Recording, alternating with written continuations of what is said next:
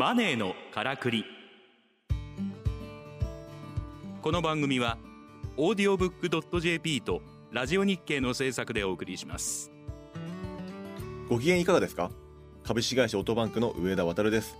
この番組は投資や移住副業リスキリング起業などさまざまな方法で自分らしくお金に困らない生き方を実践している人にインタビューしています。話題のビジネスや働き方を取り上げてお金の流れ仕組みを分かりやすく解説します。さて今回のゲストはビジネス映像メディアを運営するピボット株式会社の執行役員でチーフグローバルエディターの竹下隆一郎さんです。よろしくお願いします。よろしくお願いします。竹下隆一郎さんは2000年に朝日新聞に入社され民間企業や経済官庁を取材する経済部記者デジタルメディアの新規事業に担うメディアラボを経て2014年から15年にかけてスタンフォード大学客員研究員2016年から21年にはハフィントンポスト日本版編集長。その後東洋経済オンラインやニュースピックスの編集長を務めた佐々木則彦さんらとともにビジネス映像メディアを運営するピボット株式会社を創業し執行役員チーフグローバルエディターとして活動されています。竹下さんの著書として「ちくま新書」より SDGs が開くビジネス新時代を出版されていらっしゃいますが今回は SDGs とビジネスをテーマにお話を伺ってまいります。さて竹下さん、はい、今回の番組はマネーがテーマとなっていますので SDGs とビジネスの関係について掘り下げていきたいと思うんですけれども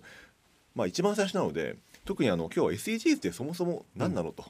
いうところ、まあなんかあの言葉だけねよく聞くんですけど、よくわからんというのもあると思うんですよね。なので改めて SDGs が目指す社会だったりとか、まあどういったテーマがあるのかっていうのでお聞きしたいと思うんですがいかがでしょうか？わかりました。あのまずちょっと一般的な説明をして、はい、その後にちょっと私独自の解釈をちょっと述べたいなと思います。まず一般的な説明としてはこれは、はい、国連で採択されたんですよね。うん、2015年なので、まあ今から本当まあ8年ぐらい前に、うん。国連で、まあ、このままじゃ地球はやばいと、うん、もう気候変動ってどんどんどんどん気温も上昇してるしで地球だけじゃなくて私たちの社会もやばいと、うん、いろんな貧困問題がある、まあ、日本だとジェンダー男女差別とかあったりしてこのままじゃいけないよねっていうことで、まあ、ちょっと世界全体で、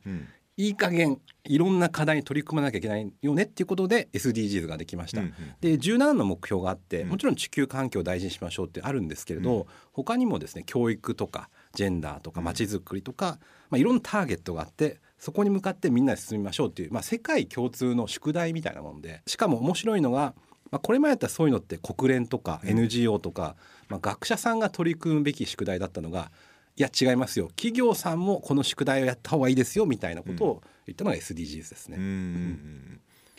正直あの、はい、言ってることはみんな多分正しいと思うんですけど、うん。綺麗事じゃないのと。い。う意見もなんか SNS とか見てると結構出てくるなと思っていて、うん、そうですね。あのまさに綺麗事なんです。理想論で、うん、今までのビジネスの会話だったら出てこないというか、うん、もしこんなことを言った人がいたら「いやお前新入社員かよ」みたいな「何青臭いこと言ってるよね」っていうふうに言われたような言葉を、それが本当にど真ん中のビジネスミーティングでそれが言えて、まあ、後ほど議論すると思うんですけど KPI に落とし込まれて、あるいは経営者の資質こういう経営者がいいっていうそういった経営者を決める時の判断にまで使われて、うん、企業のカルチャーにまで落とし込まれているのがまさに SDGs の革命的なところなんですよね。なるほど。SDGs ってなんか流行りの言葉、うん、まあ、よく何年かに1回、まあ、このラジオを聞いてる方もですね、うん、いろんなビジネス用語っていうのが多いと思うんですよね。うんうん、必ずなんか英語3文字みたいな KPI とか、はい、あのいろんなおいろ横文字があるんですけれど、うん、SDGs もその一つかなと思いきや実はこれは結構根本的な話で、うん、何か流行りのビジネス用語というよりは本当 OS みたいなもんですよね。社会の基盤がガラッと変わっちゃったみたいな、うん、今までなかった Windows からいきなり Windows がアップデートされてアップルの Windows に OS になったみたいな、うん、かなりあのかあの革命的な基盤が変わったっていうイメージに近いと思いますね。なるほどですね。あの SDGs の目標って、結構当たり前のことなんですよ。貧困をなくしましょうとか、教育しっかりしましょうとかジェンダー平等とか、あとはまあ海の豊かさを守りましょうみたいな。で当たり前なのに解決されてないってことはどういうことなのって私も思ったんですよね。つまりみんながこれは問題だねこれはやばいねこれが課題だねと思ってることが当たり前できれい事になってしまうほど誰も何もやってないみたいな、だからこそまあ土正面からですねそこに取り組まないといけないっていうのが今の時代で。きれい事何言ってんだって言ってる人はもう無視してですね、もうひたすらきれい事に突き進んでいくのが必要なのかなと思います。ビジネスの本質的な部分ってその社会問題をビジネスを通じて解決することじゃないかなと思っていて、はい。まあ、オートバンクだと、ね、視覚障害者とかそういったところに対してアプローチをするっていうところもともとのきっかけではありますけどもそういったなんかその社会問題を解決するって方向性で事業を作っていく。でそれに SDGs っていうなんかそのもう目標ができたことによってよりそれをなんか大っぴらにできるようになったってそういう感じなんですかね。そうだと思いますね、うん。そこが革新的なところでして、うん。まあ、SDGs の前にですねあのいろんな国連の目標ってあったんですけれど、それを作った人はコフィー・アナンっていう昔有名だった国連の事務総長だったはい、アナんですけど、事務総長ですね。はい。はい。彼はですね実は MIT でビジネスを学んだ人物でしてこれをやるときにですね金融業界を巻き込んでるんですよね。つまりビジネスの本質のど真ん中の部分を巻き込んでいるので、彼自身が、うん。まあ、ビジネスは何かという非常に分かっていると。うん。で今上田さんがおっしゃったように根本的にはビジネスって何かの課題を解決するために立ち上がったものじゃないですか、うんです。これどんなビジネスでも絶対そうなんですよね。ね。なぜなら課題がないとニーズがないからニーズがないと売り上げが立たないので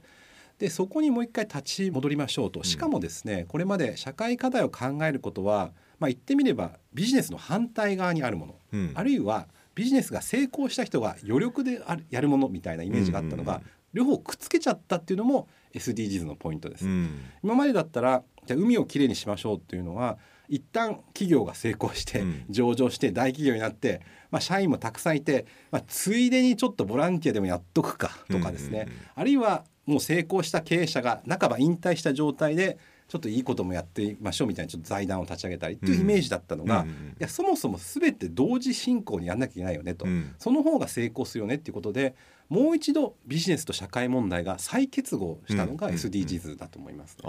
あなるほどですね。そういった意味だとそのビジネスで社会っていうところの観点とその個人っていう観点両方あると思うんですけど個人っていう観点に戻っていった時特にそのあの竹内さんが SDGs が開くビジネス新時代っていうところに書かれたきっかけにそのハフポストの編集長時代に SNS と SDGs の取り組みの結びつきをまとめたいっていうふうなご意向があったとねお伺いしてるんですけどもなんかその辺りっていうのはどういう感じなんでしょうか？そうですね。やはりこの社会課題の発見がうん。個人から発見されるっていうことが、まあ、今の時代増えてきたなと思うんですよね。ああなるほど、うん。うん。あの例えばこれ前だったら例えば科学者とかメディアが発見して、うん。それがだんだん社会問題になっていくのが、もう名もなき個人がですねこれ問題だよねとか、うん。これおかしくないとか、これってなぜ誰も解決しないんだろうっていうことが、まあ、どんどん発見されてると日々発見されてると。うん。うん。でこれが今までのようにメディアに訴えかけたりとか、長年研究結果を待ってそれが発表されるっていうよりはすぐ SNS に投稿されると、うん。でこれが見やすくなったっていうのは大きいと思いますね。確かに。あのーなんか SNS の発信力って今ものすごい早いですよね、はい、どんな事件もすぐにね SNS 乗りますしなんかあのねウクライナの戦争もリアルタイムでなんか出てくるみたいなくらいの状態じゃないですか。一昔前なかったですよねそうですね、まあ、まさに今おっしゃっていたウクライナもそうですけど、うん。まあ、始まった当初はですね侵攻が始まった時はこれロシアが圧勝するとみんな思ってたんですよそうですね、それから結局うん。ウクライナが強くなったものですね。あのやはりゼレンスキー大統領がうん。自撮り動画をアップしたからだと思うんですよね。確かに。で、うん。プーチン大統領がなかなか姿が見えないと、うん。見えたとしてもすごくオフィシャルな、まあ、記者会見っぽいところで権威主義的なプーチンが映ってくると、うん。一方でゼレンスキーは本当に友達が自撮り映像をアップしてるように、うんうんうん。ちょっとブレた iPhone みたいな、まあ、iPhone か分かんないですけどスマホを自分に向けて発信してると、で個人の問題意識とか、うん。個人の訴えの方が強くなってるんですね、うんうんうん。それと同じノリでいろんな人が社会問題について語ってるっていうのが現代社会なのかなと思います。そういったその個人の声をなんか企業は無視できなくなってきたっていう話だと思うんですけどもそう,、うん。そういうふうにパッて言っちゃうとなんか対立構造みたいなふうに見えちゃうんですが、実際そうではないってことですよね。うん。うんやはりそこがポイントでして、うん。あの個人といっても消費者なんですよね。うん。で、えっと、その個人がコンビニに行ってその企業の商品を買うかもしれませんし、その個人が将来転職してうん。その企業に入ってくるかもしれないし、うん。その個人が、えー例えば広告について何か言ってそれが企業のブランドになるかもしれないので単なる個人ではなくてステークホルダーとして考えなきゃいけないのかなと思いますね。あーなるほど。うん。確かに、まあ個人も、ね、社会をこう、ね、構成ステークホルダーの一人っていうふうに考えると個人個人の声っていうのはすごい本来重要なはずですもんね。そうですね、うん。やはりあの、まあ、これ結構当たり前なんですけど、うん。えービジネスパーソンって誰もが個人に戻るんですよ。うん。であの私これ気づいたのはですねあの学生時代にあの料亭でアルバイトをしてたんですけど料亭でアルバイトしてる時のうん。一番重要な仕事って、うん。まあ、最初ビールを持っていくことなんですけど、うん。やっぱりなんとかビール A ビール C ビール D ビールっていろんなビールのメーカーさんがあるじゃないですか、うんうん。で系列ってあるんですよね、うん。でこの人にはこのビールを持っていかなきゃいけないみたいなのあるんですよ。ありますね。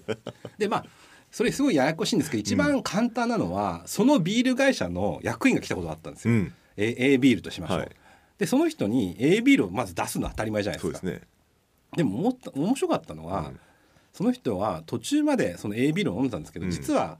B の方が好きだって言ったんですよね。ほでい家では B を飲んでるんだと、ううん。でそこはまあ料亭で、まあ、半分仕事半分プライベートじゃないですか、うん。で急に B ビールを飲み出したんですうんうよ、ん。で私結構衝撃的だったんですけど、はい。まあ、当たり前だなと。うん。やっぱりどんな人もですね自社の商品はもちろん愛してるんですけど、うんうん。一旦個人に戻ったら、うん。いろんなもの飲みますよね。確かに。でまあビール飲まなくてワインを飲むかもしれないし、うんうん。コーラを飲むかもしれないっていう、うん。当たり前なんですけどその個人であることがさらに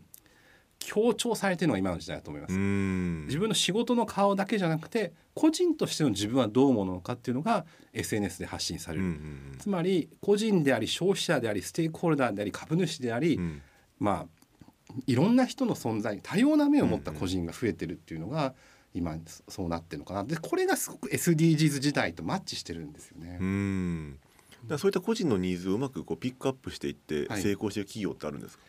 あの例えばいろんな B2C 企業は多いと思います。うん例えばあの、まあ、ユニクロさんとかですね、うんかなりいろんな多様な価値観とか、うんうん例えばユニクロさんの店舗に行くと、うんモデルさんがすごく人種とか性別とかジェンダー多様な人多いじゃないですか。確に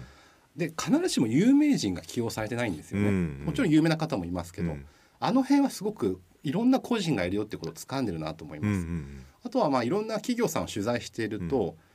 必ずどの企業さんもエゴサーチってしてるんですよね、エゴサ。うんうん。エゴサって何かっていうと SNS にえ企業例えば上田さんはオトバンクですけど、はい。オトバンクってツイッターで検索するといろんなことみんな言って出るんですよね。ますね、うん、で全員やってますこれは、うん。あの例えばじゃあコカ・コーラさんとかサントリーさんとか、まあ、今適当に名前を挙げてますけれど、その企業名を出した時に、うん。みんな名前を検索するんですよね。はい。でそれであ自分たちの会社はこう思われてるのかっていうことをうん人事部の人も見てるし、うん。マーケティング部の人も見てるし、うん。経営者も見てると思います。でここが結構ポイントでして、エゴサされるっていうのは結構大事なんですよ。ほでよくこの SNS の話をするとなんかインフルエンサーって言葉上田さんよく聞きますよね。なんかすすごく有名人じゃないとん。SNS で影響力ないんじゃないかって皆さん思うんですけど、うん違うんですよ、うん。フォロワーが5人。つまりちっちゃなアカウントでも勝手に企業がそのキーワードで検索してくるので、うん。影響力って一緒なんですうよ。なるほど。はい、対企業の影響力っていう意味では変わらない変わらないと思いますね。あのますますその個人の意見が無視できない社会になってきたといったことですね。ありがとうございます、はい。ということでですね。今回は SDGs と何かというテーマでお届けをしました。今回のゲストは竹下隆一郎さんでした。どうもありがとうございました。ありがとうございました。